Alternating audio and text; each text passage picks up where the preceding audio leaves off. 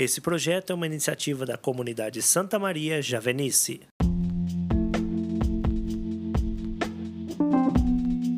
Querido irmão, querida irmã, seja bem-vindo hoje é 18 de maio de 2021. Meu nome é Petri Nogueira. Vamos juntos refletir o evangelho do dia.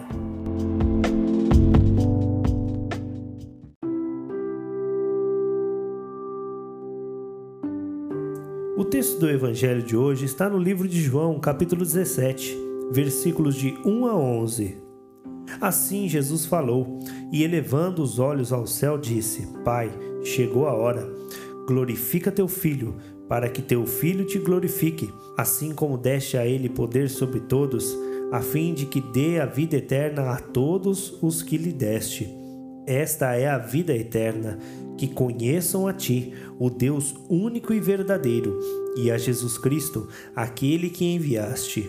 Eu te glorifiquei na terra realizando a obra que me deste a fazer.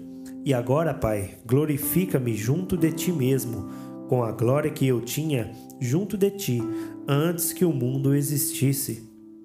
Manifestei o teu nome aos homens que do mundo me deste. Eles eram teus e tu os deste a mim. Eles guardaram a tua palavra. Agora eles sabem que tudo quanto me deste vem de ti porque eu lhes dei as palavras que tu me deste, e eles as acolheram e reconheceram verdadeiramente que eu saí de junto de ti e creram que tu me enviaste. Eu rogo por eles, não te rogo pelo mundo, mas por aqueles que me deste, porque são teus. Tudo o que é meu é teu, e tudo o que é teu é meu, e eu sou glorificado neles. Eu já não estou no mundo, mas eles estão no mundo, enquanto eu vou para junto de ti.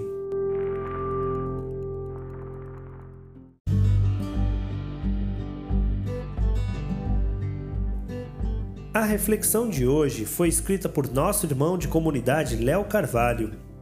Queridos irmãos, é uma grande alegria poder refletir com vocês este texto do evangelista João pois em minha caminhada de fé, muitas vezes essa palavra me orientou, consolou e norteou os meus passos.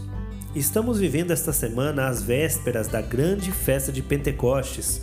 A liturgia do domingo passado nos apresentou o mistério da Assunção de nosso Senhor Jesus aos céus. O texto do Evangelho de hoje, porém, nos revela uma conversa íntima e crucial de Jesus com o Pai antes dos eventos de sua paixão.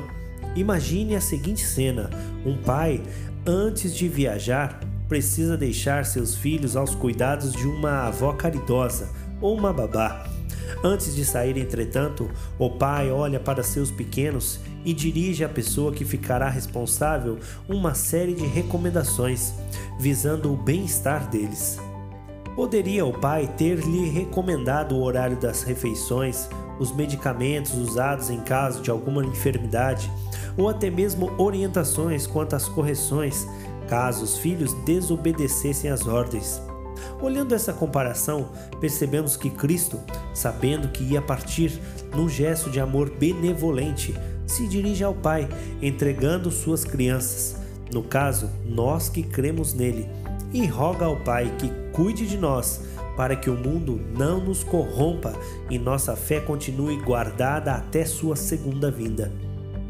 Jesus reza por nós, ele é o nosso mediador. Em algumas traduções das Sagradas Escrituras, esse texto vem com o título de A Oração Sacerdotal, justamente porque Cristo assume este papel. O sacerdote é aquele responsável por ligar as pessoas a Deus. E aqui vemos Jesus se fazendo ponte para nos conectar ao Pai, pedindo, clamando, rogando por nosso favor. Rezar é um gesto de amor, porque Ele nos ama, reza por nós. Duas coisas me chamam a atenção no diálogo de Jesus com o Pai. São dois argumentos que o Redentor utiliza para, de certa forma, convencer o Pai a nos guardar. O primeiro, revelado no versículo 8, está relacionado ao acolhimento da palavra, porque eu lhes dei as palavras que tu me destes e eles as acolheram. O texto nos revela a importância de acolher a palavra de Deus em nossa vida, fazer dela o centro de nossas decisões, se alimentar da palavra para se manter íntegro diante do Pai. Jesus é o Verbo encarnado, ele é por excelência a própria palavra de Deus. Quando Jesus diz que a palavra foi dada e seus discípulos a acolheram, é como se dissesse que ele mesmo se doou a nós e foi acolhido. Logo, entendemos que quem acolhe Jesus em sua vida goza da proteção do Pai. O segundo argumento que Jesus utiliza nessa oração é a pertença daqueles que ele ama. No versículo 9, vemos o filho unigênito rezar: Não te rogo pelo mundo, mas por aqueles que me deste, porque são teus. Irmãos, nós temos um dono, um Senhor.